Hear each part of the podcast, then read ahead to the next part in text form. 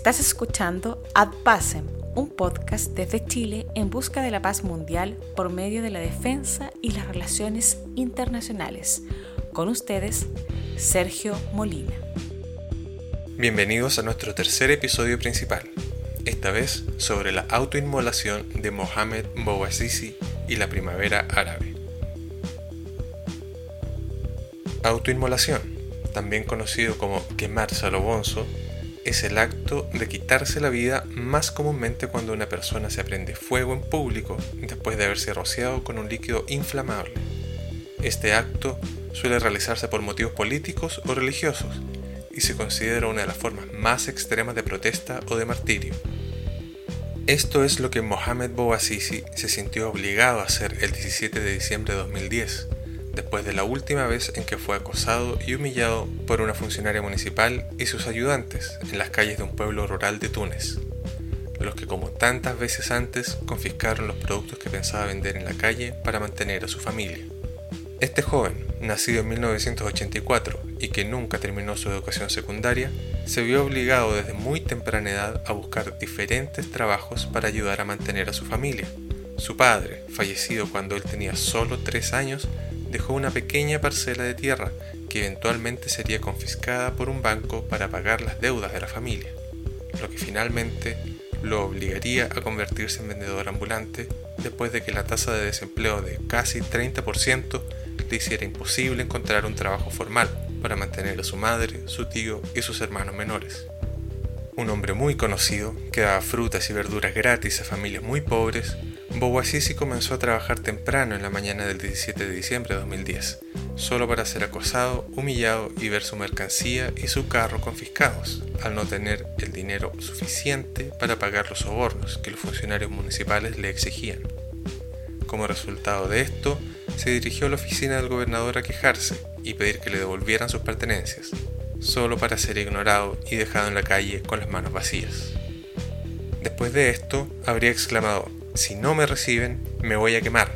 Habría ido a la gasolinera más cercana para comprar un bidón de gasolina y se habría parado en medio de la calle gritando, ¿cómo esperan que uno se gane la vida?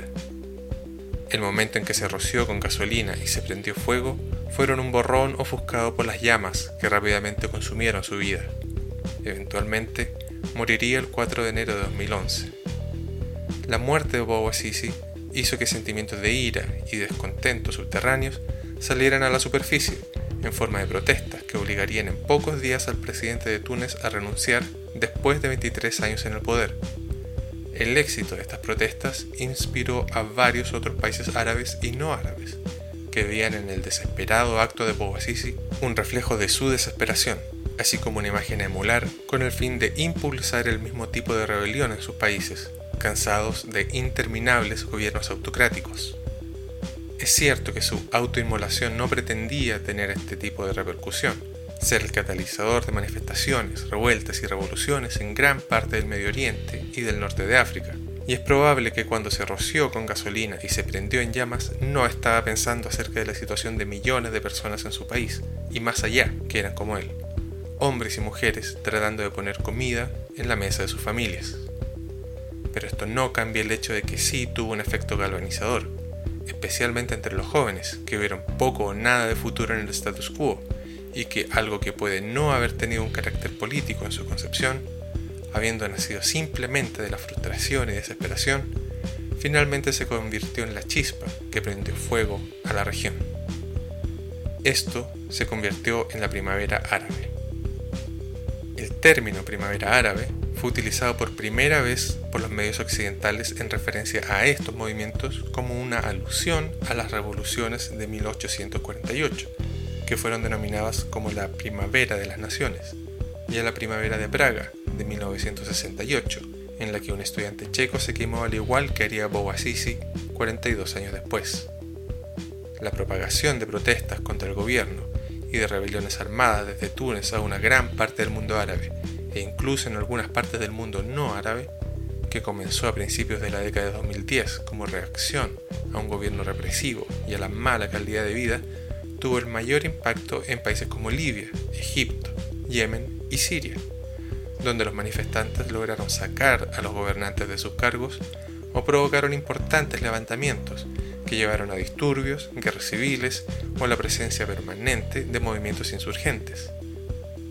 En otros países, el efecto de estas manifestaciones no fue tan grande y se logró solo transformar en manifestaciones callejeras y protestas menores, ya sea porque el movimiento no logró el impulso suficiente o porque el gobierno de la época pudo hacer parecer como propios los clamores de la gente. Sin embargo, el papel que Internet y las redes sociales como Facebook tuvieron en la propagación de estos eventos en primer lugar y en la coordinación de los manifestantes más adelante es innegable, lo que podría explicar la fuerte influencia que el movimiento tuvo en la juventud de esos países. La semilla plantada años atrás por gobiernos corruptos y autocráticos estaba creciendo y esperando bajo tierra las condiciones adecuadas para florecer.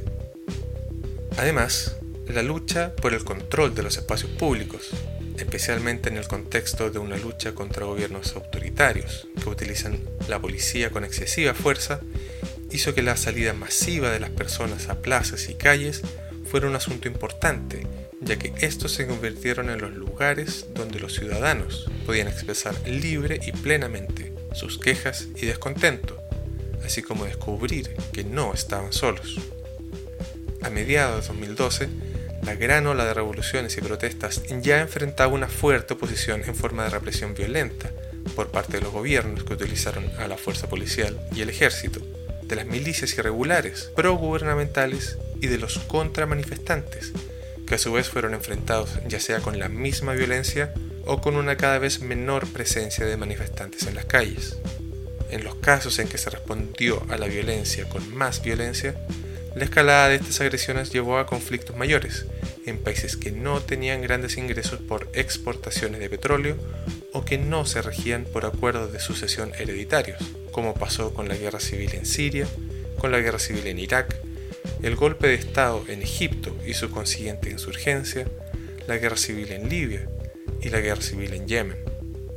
Toda esta violencia resultó en la aparición de vacíos de poder en el mundo árabe, que vio batallas entre las élites religiosas y las personas laicas que se inclinaban hacia la democracia en estados de mayoría musulmana. Lamentablemente, las luchas por bajar los niveles de corrupción, incrementar la participación de la gente en política y avanzar hacia una distribución más equitativa de los recursos económicos, colapsaron bajo el peso de los conflictos armados y la intervención militar de actores extranjeros en Irak, Libia, Siria y Yemen. En los últimos años, los conflictos armados y los disturbios civiles que aún continúan en algunas partes del mundo árabe se conocen como el invierno árabe, siendo la única historia de éxito la transición a una democracia constitucional en Túnez. Sin embargo, este concepto es algo controvertido, ya que en el resto de los países las condiciones y el espíritu que llevaron a los levantamientos y grandes protestas de hace 10 años aún siguen vigentes, y todavía hay gente que se está organizando para luchar contra gobiernos autoritarios y corruptos y por una forma de vida más democrática y equitativa. Las protestas en Egipto e Irak, entre otros países, y con diferentes grados de violencia por parte de los manifestantes y las fuerzas represivas del gobierno, son vistas como una continuación de la primavera árabe, considerando que los primeros movimientos no lograron alcanzar todos los objetivos previstos inicialmente, aunque sí se viesen cambios menores los principales conflictos armados en la región son también el resultado de los eventos puestos en marcha hace 10 años. La guerra civil en Siria ha provocado la muerte de muchos civiles como daño colateral de los enfrentamientos entre las fuerzas gubernamentales apoyadas por actores extranjeros y las milicias antigubernamentales y ha obligado al desplazamiento de millones de personas dentro del país y hacia países vecinos, creando así una gran crisis humanitaria. La guerra civil en Libia, que resultó en la muerte del coronel Muammar Gaddafi y el subsecuente vacío de poder e inestabilidad general, ha resultado en un gran número de muertos y ahora enfrenta principalmente a dos bandos opuestos que afirman ser los legítimos representantes del pueblo libio, el Gobierno de Acuerdo Nacional y la Cámara de Representantes. La guerra civil en Yemen, se produjo después de la renuncia del presidente y del derrocamiento del recién elegido gobierno del entonces vicepresidente en una elección con un solo candidato, todavía enfrenta las fuerzas del establishment, y a los rebeldes hutíes del sur del país por la explotación de su gente y de sus recursos, la corrupción y el masivo desempleo. La región tiene la imperiosa necesidad de la restauración de un sentido de orden, por el bien de la gente que ha sufrido durante tanto tiempo y que quizás tenga que soportar más sufrimiento aún. Pero esto no puede significar el sacrificio de los ideales que impulsaron a la primavera árabe para un regreso a las dictaduras militares y gobiernos autocráticos. El tiempo de la autocracia, como vimos en nuestro episodio de definición anterior, ha terminado y ahora las estructuras coloniales heredadas deben ser reemplazadas por instituciones democráticas que aseguren la igualdad del pueblo que no sean a comprensibles pero contraproducentes deseos de retribución contra las viejas élites. Bueno amigos, ese es el final de este episodio. Gracias por escucharnos. No olviden suscribirse al programa en su aplicación de podcast favorita y si realmente les gustó, pueden seguirnos y ayudarnos a crecer a través de una contribución mensual al convertirse en secretario, cónsul o embajador en patreon.com slash podcastadpasem y formar parte de nuestra comunidad. El link está en las notas del programa. Nuestro tema musical es proporcionado por Kevin MacLeod bajo una licencia Creative Commons. Soy Sergio Molina despidiéndose. Hasta la próxima y sigan avanzando hacia la paz.